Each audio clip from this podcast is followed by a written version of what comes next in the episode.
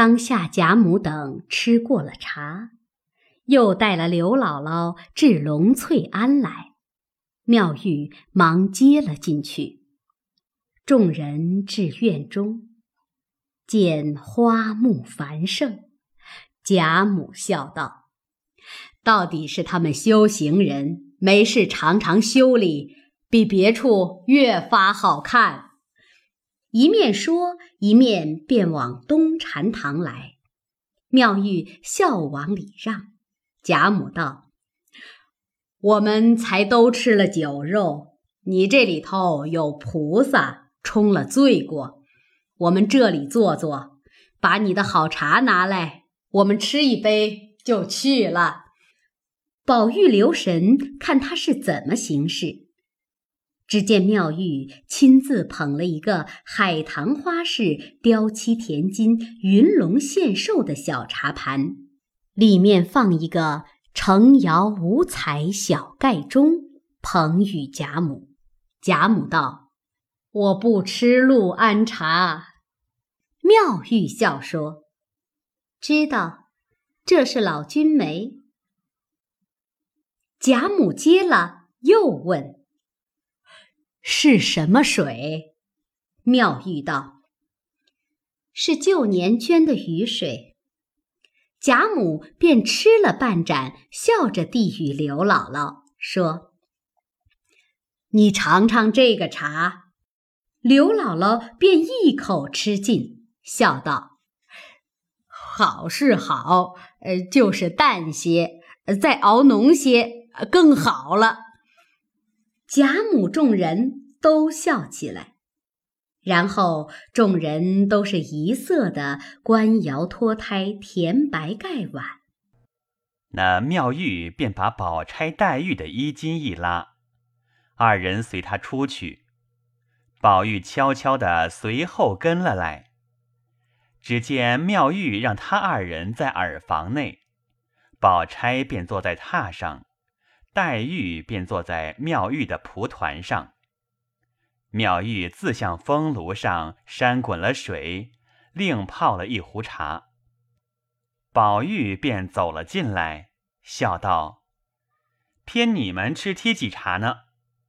二人都笑道：“你又赶了来撤茶吃，这里并没你吃的。”妙玉刚要去取杯。只见道婆收了上面茶盏来，妙玉忙命将那成窑的茶杯别收了，搁在外头去吧。宝玉会意，只为刘姥姥吃了，他嫌阿杂，不要了。又见妙玉另拿出两只杯来，一个旁边有一耳，杯上镌着“班袍甲”三个立字。后有一行小真字，是王凯真丸。又有宋元丰五年四月，眉山苏轼见于秘府一行小字。妙玉真了一甲，递与宝钗。那一只形似波而小，也有三个垂珠篆字，镌着“点西桥”。妙玉斟了一瞧，与黛玉，仍将前番自己常日吃茶的那只绿玉斗来斟与宝玉。宝玉笑道：“常言世法平等，他两个就用那样古玩奇珍，我就是个俗气了。”妙玉道：“这是俗气。”不是我说狂话，只怕你家里未必找得出这么一个俗气来呢。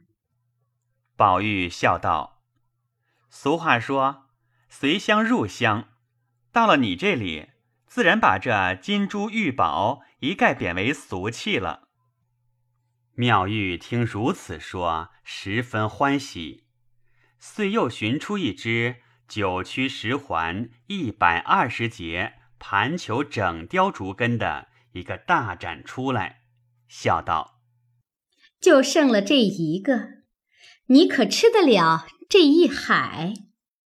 宝玉喜得忙道：“吃得了。”妙玉笑道：“你虽吃得了，也没这些茶你糟蹋。岂不闻一杯为品，二杯即是解渴的蠢物，三杯便是印驴了。你吃这一海，更成什么？”说的宝钗、黛玉、宝玉都笑了。妙玉执壶，只向海内斟了约有一杯。宝玉细细吃了，果觉清纯无比，赞叹不绝。妙玉正色道：“你这遭吃茶，是托他两个的福，赌你来了，我是不能给你吃的。”宝玉笑道：“我深知道，我也不领你的情，只谢他二人变了。”妙玉听了，方说：“这话明白。”黛玉因问：“这也是旧年的雨水？”妙玉冷笑道：“哼，你这么个人，竟是个大俗人，连水也尝不出来。”这是五年前我在玄木盘香寺住着，收的梅花上的雪，统共得了那一鬼脸青的花瓮一瓮，总舍不得吃，埋在地下。今年夏天才开了，我只吃过一回，这是第二回了。你怎么尝不出来？隔年捐的雨水，哪有这样清纯？如何吃的？黛玉知他天性怪癖，不好多话，亦不好多做。吃过茶，便约着宝钗走了出来。宝玉和妙玉陪笑道：“那茶杯虽然阿杂了，白聊了，岂不可惜？依我说，不如就给了那贫婆子吧，她卖了也可以度日。你倒使得吗？”妙玉听了，想了一想，点头说道：“这也罢了。幸而那杯子是我没吃过的，若是我吃过的，我就砸碎了也不能给他。你要给他，我也不管，你只交给他，快拿了去吧。”宝玉道：“自然如此，你哪里和他说话去？”越发连你都阿撒了，只交于我就是了。妙玉便命人拿来，递与宝玉。宝玉接了，又道：“等我们出去了，我叫几个小妖来河里打几桶水来洗地，如何？”妙玉笑道：“这更好了。只是你嘱咐他们，抬了水，只搁在山门外头墙根下。”别进门来。宝玉道：“这是自然的。”说着，便嗅着那杯，递给贾母房中的小丫头子拿着，说：“明日刘姥姥家去，给她带去吧。”交代明白，贾母已经出来要回去，妙玉亦不甚留，送出山门，回身便将门闭了。不在话下。且说贾母因觉身上乏倦，便命王夫人和迎春姊妹陪了薛姨妈去吃酒，自己便往稻香村来歇息。凤姐忙命人将小竹椅抬来，贾母坐上，两个婆子抬起，凤姐、李纨和众丫头婆子。为随去了，不在话下。这里薛姨妈也就辞出。王夫人打发文官等出去，将攒盒散与众丫头们吃去，自己便也成空歇着，随便歪在方才贾母坐的榻上，命一个小丫头放下帘子来，又命垂着腿。吩咐他：“老太太那里有信，你就叫我。”说着，也歪着睡着了。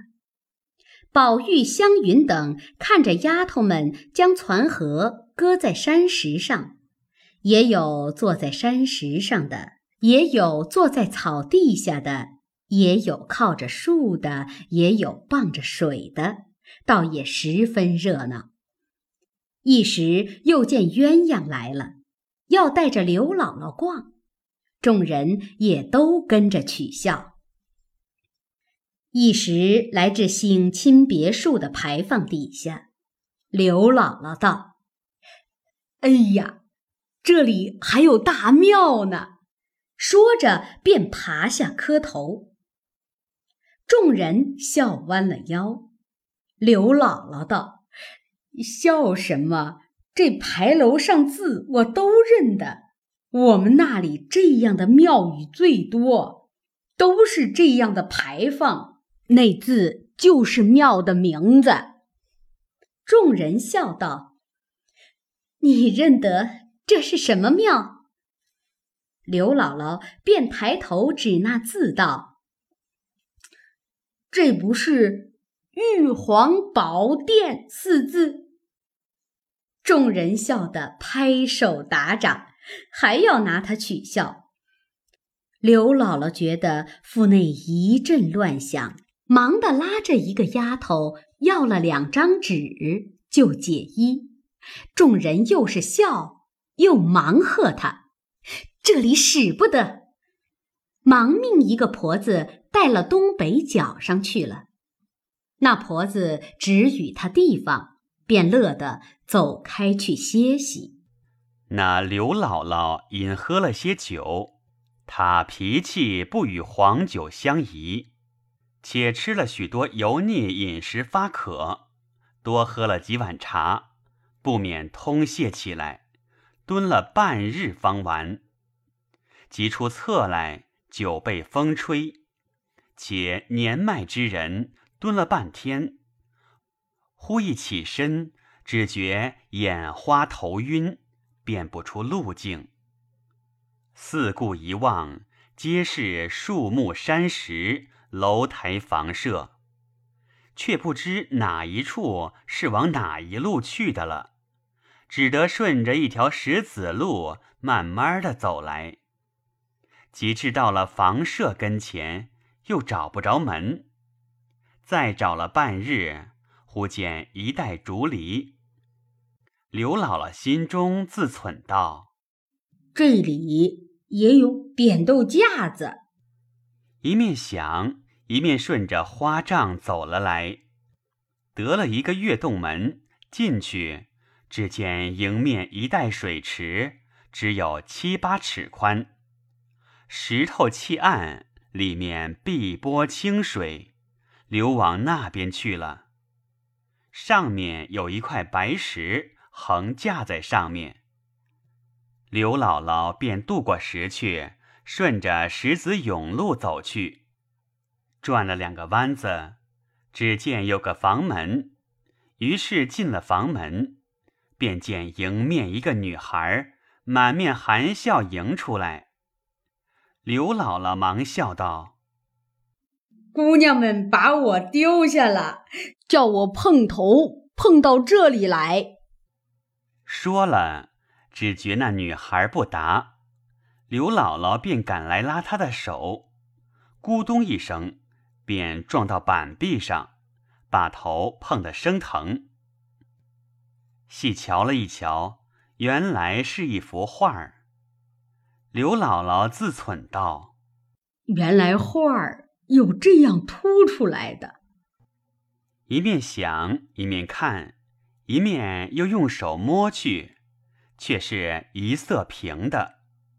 点头叹了两声，一转身，仿得了一个小门，门上挂着葱绿撒花软帘。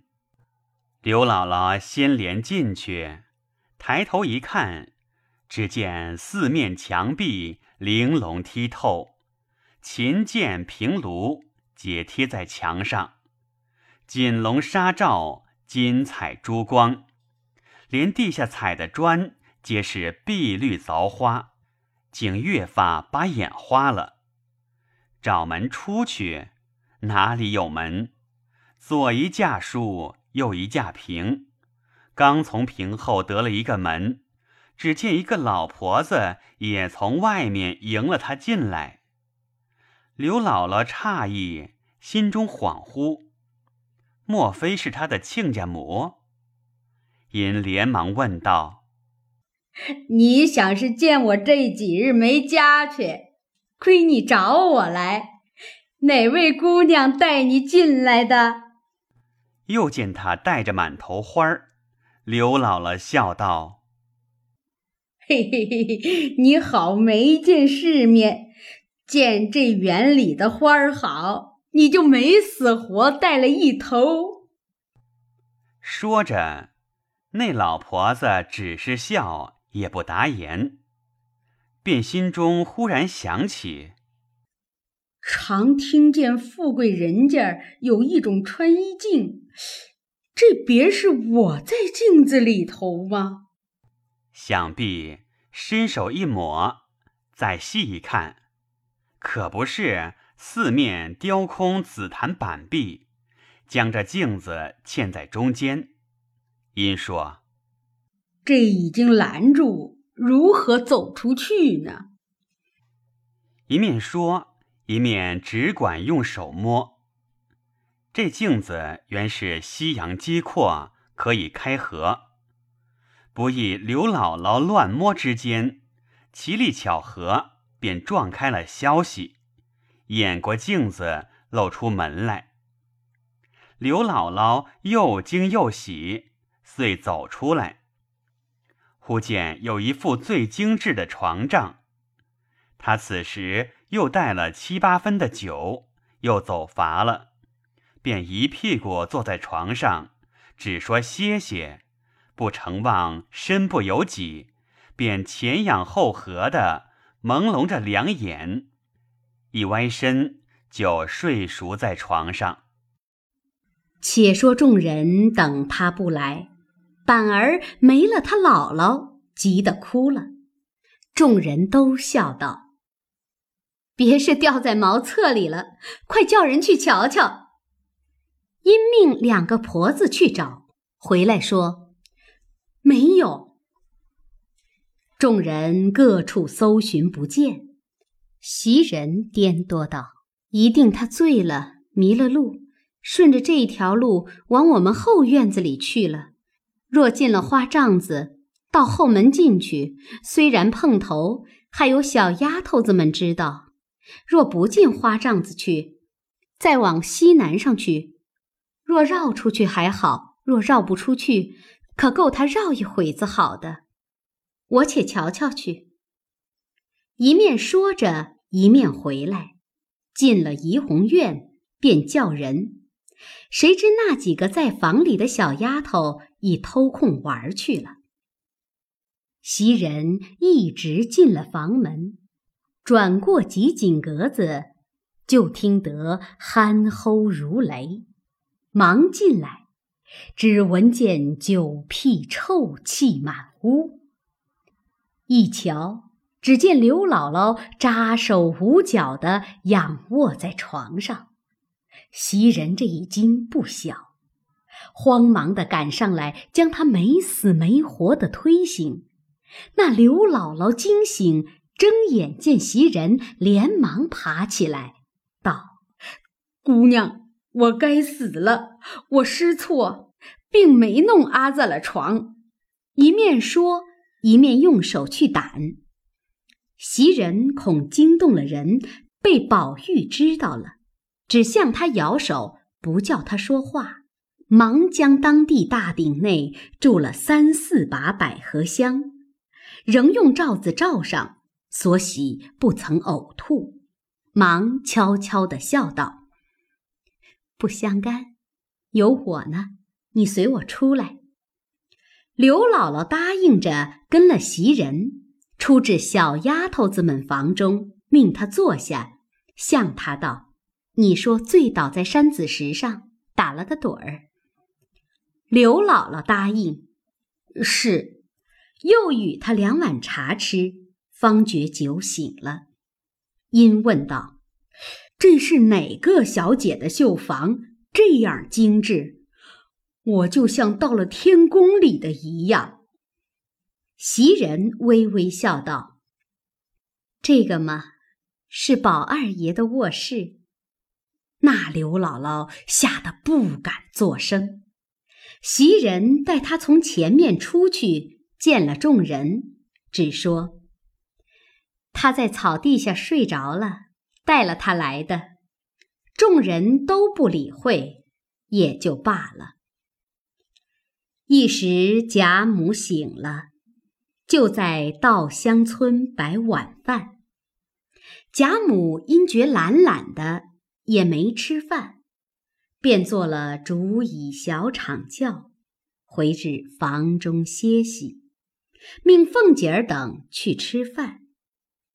他姊妹方复进原来，未知如何，且听下回分解。